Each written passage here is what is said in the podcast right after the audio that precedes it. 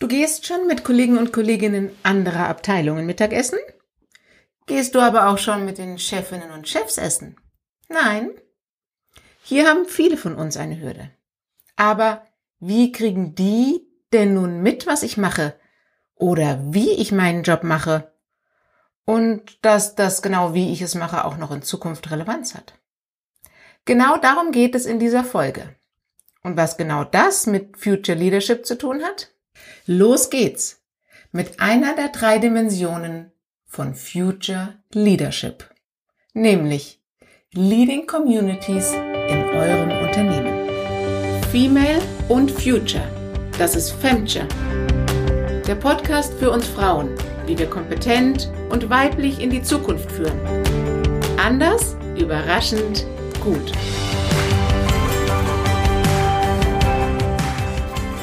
Sichtbarkeit und Reichweite auf Social Media ist in aller Munde. Und das Thema, wie LinkedIn mir beruflichen Erfolg bringt, ist brandaktuell. Nun, das wird jetzt keine Folge über Social Media Präsenz. Denn da gibt es tolle Frauen, die auf diesem Gebiet Expertinnen sind, wie Celine Flores Villas und Tijen Onaran. Da könnt ihr euch echt tolle Tipps abholen. Ich möchte heute mit euch besprechen, warum diese Fähigkeiten auch innerhalb eures Unternehmens wichtig sind und wie ihr diese Wirkweisen der externen Sichtbarkeit auch für euch und euren beruflichen Erfolg innerhalb des Unternehmens einsetzen könnt. Denn unternehmensinterne Sichtbarkeit bringt euch zwei wesentliche Vorteile. Erstens, ihr werdet in eurem Unternehmen als Experte bekannt. Und so seid ihr bei Umstrukturierungen oder ich sag's nicht gerne bei Entlassungen eben nicht eine Nummer auf dem Sozialplan, sondern eine Fachkraft, die für zukünftige Entwicklungen wichtig ist. Hierzu ein Beispiel aus dem Bereich der künstlichen Intelligenz. Hier sind sogenannte Subject Matter Experts heiß begehrt, denn sie sind ein wesentlicher Erfolgsfaktor für die Qualität der KI. Sie sind zuständig für die Auswahl der Daten und der Lerninformationen, die wir der KI zur Verfügung stellen. Genauso aber auch für die Auswertung der Lernergebnisse und den daraus entstehenden Anpassungen für die nächste Lernsession. Und dazu braucht es eben nicht die IT-Spezialisten, sondern die Themenspezialisten. Und wenn du jetzt als Expertin für dein Thema giltst und somit die Trainingsergebnisse der KI auswerten kannst und auch die relevanten Entscheidungsparameter mitentwickeln kannst, dann bist du nämlich auf einmal nicht mehr die Dame in der Buchhaltung, die durch Automatisierung ersetzt wird, sondern du bist die Frau, die wesentlich zum Erfolg dieser Entwicklung beiträgt und damit sicherlich im Unternehmen verbleibt und sich für weitere Aufgaben qualifiziert. Und was es dazu braucht, ist dir auch klar. Denn du weißt, ahnst und spürst sicherlich bereits, dass du und dein Thema bekannt sein müssen. Und das vor allem oben. Ein anderes Beispiel kann sein, dass du nicht als besondere Expertin für ein Thema wahrgenommen werden möchtest, sondern als Person mit spezifischen Werten oder besonderen ich nenne es jetzt mal Vermittlungskompetenzen, so dass du aus übergreifenden Projekten mit vielen Streithähnen tatsächlich innovative und erfolgreiche Ideen hervorbringst. Und diese sozialen und interpersonalen Kompetenzen stehen ganz oben auf der Liste der Future Skills und sind somit natürlich in vernetzt und divers aufgestellten Teams und Organisationsstrukturen ein wichtiger Karrierefaktor für dich. Katharina Krenze ist da ein Beispiel. Sie hat bei Bosch das Thema Working Out Loud eingeführt und hat da so eine Sichtbarkeit intern bekommen, dass sie das auch genutzt hat, auf LinkedIn eine große Initiative Frauen stärken durch Working Out Loud Techniken zu initiieren. Und das qualifiziert sie sicherlich über ihren bisherigen Wirkungsbereich hinaus. Denn auch hier wird schnell klar, dass man sich ein besonderes Merkmal erarbeiten muss. Dafür dann einsteht und auch über sein Team und seinen Fachbereich hinaus bekannt sein muss. Und damit kommen wir auch schon zum zweiten wesentlichen Vorteil. Denn die Frage ist, wie führen wir informelle Gruppen? Wie bekommen wir einen Führungsauftrag, wenn die Gruppenzugehörigkeit freiwillig gewählt wird? Wie das funktionieren kann, zeigen uns sehr erfolgreich Frauen in den sozialen Medien wo sie eben mit Kraft ihrer Vorbildfunktion und mit Hilfe von erfolgreichem Vernetzen und auch Testen von Ideen und Meinungen in Führung gehen. Und ein ganz bekanntes Beispiel ist Greta Thunberg, die mit ihrer Initiative alleine vor dem Haus sitzend zu sagen, ich gehe freitags nicht in die Schule, um die Umwelt zu retten, eine Masse bewegt hat, Follower generieren kann, konnte und dadurch Thought Leaderin zum Thema Klimaschutz geworden ist und damit jetzt einen Führungsauftrag hat, vor großem Publikum und in wichtigen Entscheidungsgremien zu sprechen. Ein weiteres ganz aktuelles Vorbild ist Annalena Baerbock, die definitiv die Außenpolitik neu besetzen wird, neu denken wird. Hier teile ich meinen Impuls aus dem Buch Future Skills für Zukunftsgestalter. Ändern Sie Ihr Führungsverständnis. Führung erfordert mehr als die instrumentelle Rationalität des Managements. Führung erfordert Weisheit.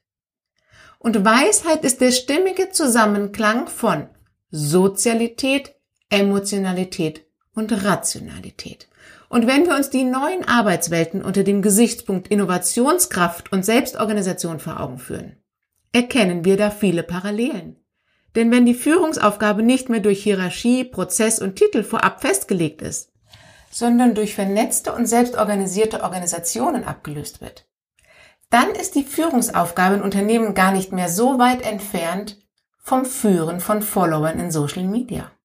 Klar heißen die Begriffe anders und die Aufgabenstellung ist auch eine andere.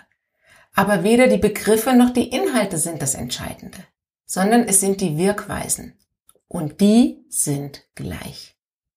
Was heißt das nun konkret für euch?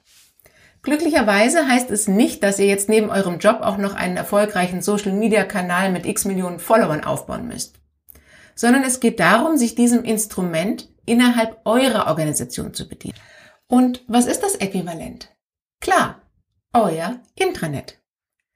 Nun seht diese Plattform nicht als eine Möglichkeit der übertriebenen Selbstdarstellung. Denn diese Art der Nutzung wird schnell durchschaut und oft auch abgestraft.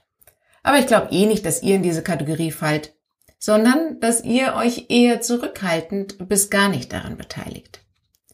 Und deswegen möchte ich euch ein paar Inspirationen geben, mit denen ihr euren Einstieg dazu finden könnt. Denn wer hier Kompetenzen und Erfahrungen vorweisen kann, der qualifiziert sich auch intern für weiterführende Aufgaben, besonders auch in der Führung. Vielleicht mögt ihr dem Drei-Schritte-Plan folgen. Ihr könnt aber genauso gut auch gleich zu Schritt drei springen. Ihr müsst euch nur trauen. Denn in unseren sozialen Communities, wie zum Beispiel dem Elternbeirat, der Vereinssitzung oder der Schulfestorganisation, in der Spendenaktion, die ihr für die Ukraine gestartet habt. Egal. Egal bei welchen Gemeinschaftsaktivitäten ihr aktiv seid. Da übernehmt ihr schon ganz viele dieser Vernetzungs- und Validierungsaufgaben. Also, einfach starten. Und zwar, Schritt Nummer eins, ihr fangt an, Posts zu liken. Um ein erstes Gefühl für euer Intranet und dessen ungeschriebene Gesetze zu entwickeln, könnt ihr erstmal einfach nur die Posts von Kolleginnen und Kollegen liken. Damit zeigst du sowohl dein Interesse als auch deine Wertschätzung gegenüber der Person und diesem Thema. Je nach Raffinesse eures Intranets merkt sich auch der Algorithmus, wofür ihr euch interessiert und teilt euch Informationen ähnlicher Art zu. Darüber könnt ihr dann wieder neue AnsprechpartnerInnen und weitere inhaltliche Aspekte kennenlernen. Darüber kannst du dann auch Anknüpfungspunkte generieren und die Initiative für ein gemeinsames Mittagessen ergreifen. Denn es ist leichter, mit einem angenehmen Thema oder Anliegen auf neue Menschen zuzugehen, als einfach so einen Cold Start. Hier könnt ihr auch nochmals in die Folge 12 Networking reinhören. Da gibt's ein paar gute Tipps zum Thema, wie Frauen erfolgreich netzwerken. Schritt zwei: Kommentare abgeben. Hier gibt es alle Abstufungen. Von einfach mal einen Emoji senden, zum Beispiel die gefaltete Hand ähm, für einen Dankeschön. Oder den Daumen hoch, wenn ihr den Post mögt. Oder bei Jubiläen, Beförderung und Glückwünschen könnt ihr auch einfach mal die Partytüte schicken. Es ist aber auch wunderbar geeignet, um deine eigene Meinung und oder gar deine Fachexpertise zu teilen. Kommentare erhöhen in der Regel die Sichtbarkeit und Reichweite des Posts, denn sie signalisieren ein hohes Interesse der Kolleginnen im so oder im Social Media Jargon der Follower und der Community. Deswegen ist der Wert von Kommentaren sehr hoch. Und zwar nicht nur für den Postverfasser, wegen höherer Reichweite und Engagementquote, sondern auch für den Kommentator, also dich. Denn es gibt dir die Möglichkeit, dich präsenter zu machen. So habe ich zum Beispiel einen Post auf LinkedIn zu meinem Thema Zukunftskompetenzen kommentiert, woraufhin mich eine Verlegerin ansprach und ich auf einer großen Messe einen Speakerauftrag erhalten habe. Und das war jetzt kein besonders hochintellektueller Kommentar, aber offensichtlich hat er gerade die richtige Adressatin gefunden. Kommentare sind also hervorragend dazu geeignet, Informationen und Personen miteinander zu vernetzen. So ist es auch sehr wertvoll, eine, eine Studie oder einen Artikel, den man kürzlich dazu gelesen hat, im Kommentar mit den anderen zu verlinken. Oder man nutzt die Funktion Add Menschen, also man nimmt den Klammeraffen und setzt den Namen dazu. Um andere, die eben auch Interesse daran haben könnten oder Input liefern könnten, auf den Post aufmerksam zu machen. Hier gilt, alles, was Mehrwert schafft, ist erwünscht. Und auch wenn sich das im beruflichen Umfeld oder ach, das ist ja so öffentlich total an, ungewohnt anfühlt, ist es doch nichts anderes als das, was wir eh machen, wenn wir im privaten Umfeld eine Aufgabe übernehmen. Und eine aktuelle Studie auf LinkedIn, wo von 14.000 Befragten über 30 Prozent sagen, dass ihr mangelndes Selbstbewusstsein die größte Hürde für berufliche nächste Schritte sind. Naja, also, das ändern wir doch mal genau jetzt. Denn genau hier könnt ihr eure weiblichen Stärken der Empathie und der Vernetzungsfähigkeit voll ausspielen. Und zwar genau so, wie ihr euch beim Schulfest in die Kinder und in die Gäste hineinfühlt, um die richtigen Entscheidungen zu treffen Genau so versetzt ihr euch jetzt auch in die Zielgruppe der Posts rein. Und mit diesem Mindset geht ihr ans Kommentieren der Intranet-Posts ran. Welche meiner Kolleginnen könnte diese Info denn auch interessieren? Oder wer, wem könnte es helfen? Hab ich etwas, das ich dazu beitragen kann? Und das hast du ganz sicherlich. Denn auch wenn du die Muffins fürs Schulfest backst, bist du ja keine professionelle Konditorin mit Auszeichnung. Und dennoch finden alle die Muffins gut und lecker. Also wenn du das nächste Mal Hemmungen spürst, auf den Posten-Button zu drücken, denkst du einfach an Muffins und drückst. Und auch hier könnt ihr eurer Kreativität voll freien Lauf lassen. So wie ihr bei den Weihnachtskarten für die Familie und die Freunde eine persönliche Note setzt, genauso macht es auch hier, bei den Glückwünschen zur Beförderung oder den Jubiläen. Denn dann bleibt ihr im Gedächtnis. Und hier ist es wichtig, jeder freut sich über Glückwünsche und findet es nicht anmaßend, wenn hierarchisch tiefer angeordnete auch gratulieren. Also traut euch, da bewusst ganz aktiv zu werden. Das ist leicht und bringt richtig viel. Ich bin sicher, dass ihr dabei schon ganz wertvolle Erfahrungen sammeln könnt und euer Netzwerk und eure Sichtbarkeit im Unternehmen deutlich erhöht. Und es reichen hier schon 10 bis 15 Minuten am Tag. Das kann man sicherlich anstatt Insta und Facebook checken noch im täglichen Büroalltag integrieren. Und jetzt kommt die Kür. Schritt Nummer drei. Ihr postet eigene Inhalte. Auch hier kann man erstmal leichter starten und einfach nur Posts teilen. Das ist in Social Media ein guter Übungsfaktor, bringt einem aber nicht viel Reichweite. Und ich denke auch, dass es im Intranet diese Art der Interaktion nicht so weit bringt. Mehr habt ihr davon, wenn ihr eigenen Content kreiert. Da kann man zu Beginn erstmal Fachartikel teilen und erst später dazu übergehen, eigene Inhalte zu erstellen. Was immer gut ankommt, sind Learnings. Also eine persönliche Learning oder etwas, das ihr im Prozess neu verändert habt und daraus gelernt habt. Oder ihr habt etwas im Team-Setup verändert und habt da neue Erkenntnisse rausgeholt. Richtig gut wird's dann, wenn ihr den Post die Grundregeln des Storytellings zugrunde legt.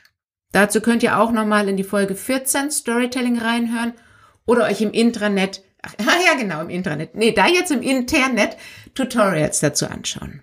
Unabhängig von der Art des Contents, ob es eine kurze Zusammenfassung zum Fachartikel ist oder ob es gar eine eigene, ob ihr gar eine eigene Einschätzung wagt oder eigenes Storytelling betreibt.